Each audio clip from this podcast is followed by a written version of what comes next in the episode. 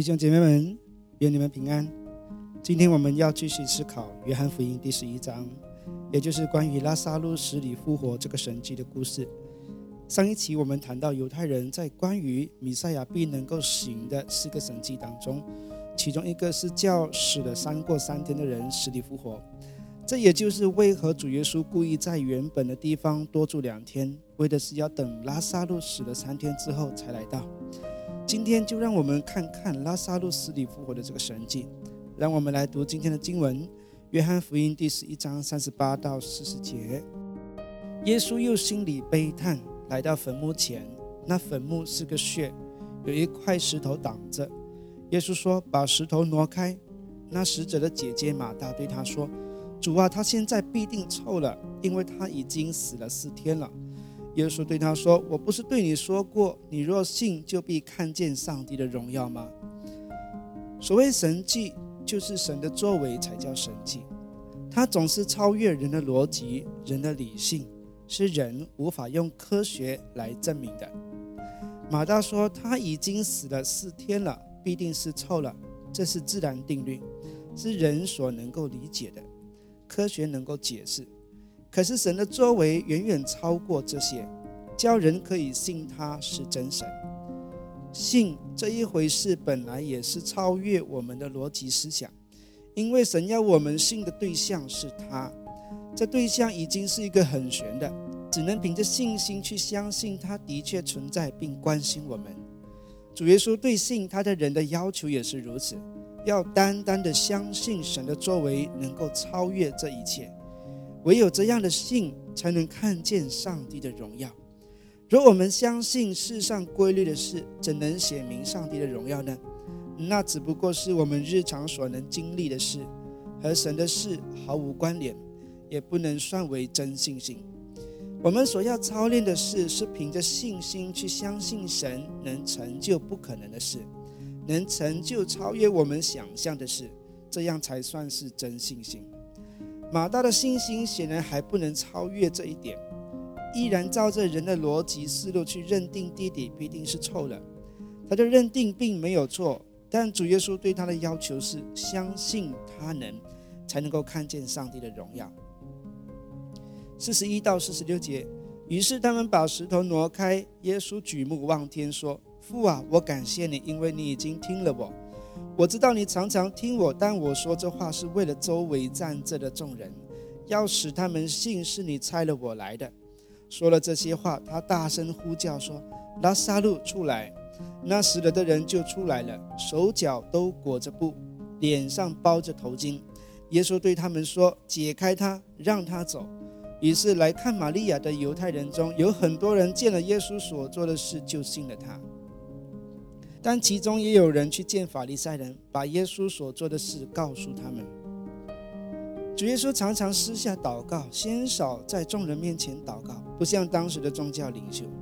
但这一次他例外，目的是要让人听见他的祷告，听见他和天父的亲密关系，好让人可以信他是出于上帝的。当他祷告完以后，用权柄吩咐拉萨路死里复活。显明他大有能力和带有权柄。这权柄除了用在医病之外，也有用在赶鬼的事情上，以及平静风浪事上。当时门徒惊讶说：“这个人能用权柄吩咐乌鬼出来，也能用权柄命令海浪平静，连风和海都要听从他。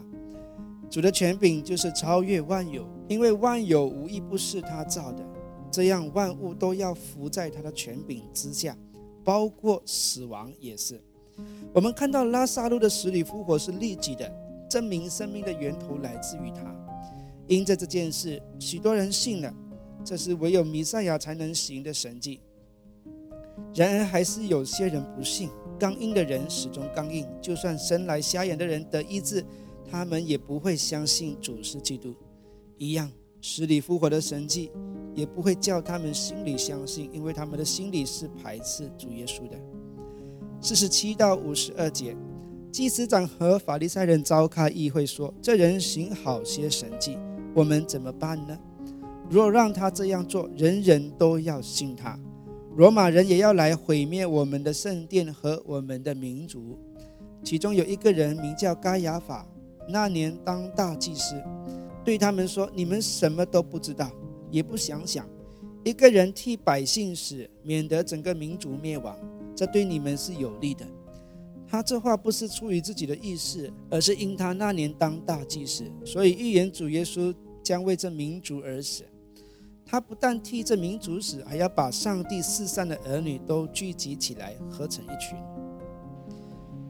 召开议会和合本是翻译为公会。犹太人公会是由七十亿人组成，仿效上帝命令摩西设立七十位长老协助他。犹太公会是耶路撒冷宗教和民事决策的最高中心，由大祭司主持会议。在公会中也有耶稣的门徒，比如尼哥底姆以及亚利马泰的约瑟。当时该亚法是大祭司，他是撒都该人，他在主后十八到三十六年之间担任大祭司，因此主耶稣的受难必定在这些年间之间。在会议中，该亚法决议要杀了主耶稣，目的是为了保护我们的圣殿和我们的民族。听起来似乎很属灵，其实是维护个人利益。因为大祭司能从他的民族身上和圣殿中得到许许多多的好处，上帝使用他人的贪婪成就他救赎人的计划，这是神的智慧，叫二人归于沉沦，叫谦卑者得信他的儿子而得救。五十三到五十七节，从那日起，他们就商议要杀耶稣，所以耶稣不再公开在犹太人走动。却离开那里，往靠近旷野的乡间去。到了一座城，名叫以法莲，就在那里和门徒住下来。犹太人的逾越节近了，有许多人从乡下上耶路撒冷去，要在过节前洁净自己。于是他们寻找耶稣，站在圣殿里，彼此说：“你们认为怎样？他不会来过节吧？”那时祭司长和法利赛人早已下令。若有人知道耶稣的下落，就要报告他们，好去抓拿他。因着逼迫，主耶稣又暂时躲避他们，往北去到以法莲的地区。主耶稣躲避不是因为害怕，他清楚知道他要成就的事，他是为人赎罪的羔羊，而宰杀羔羊是在逾越节的时候。那时大祭司会代表百姓宰杀一只无残疾的逾越节羊羔。好为百姓赎罪，每年都是这样。主耶稣要等到逾越节靠近的时候，才会骑着小驴进入耶路撒冷。那时的他又谦卑又勇敢，所以此时他暂时躲避他们，是为了要等到他的时候来到，好叫圣经指着他的预言都一一的应验。爱我们的主耶稣是我们的良人，为我们而来，也要为我们而死。他不懦弱，也不虚假。不像宗教人士，他在众人面前借着神迹启示以及神的话语，多方证明他是神的儿子。今天你听了这些信息，你要如何回应他呢？弟兄姐妹，将我们的信仰生活化，在生活中传扬他的福音，就是一个最好的回应了。今天我们就分享到这里，我们下期再见。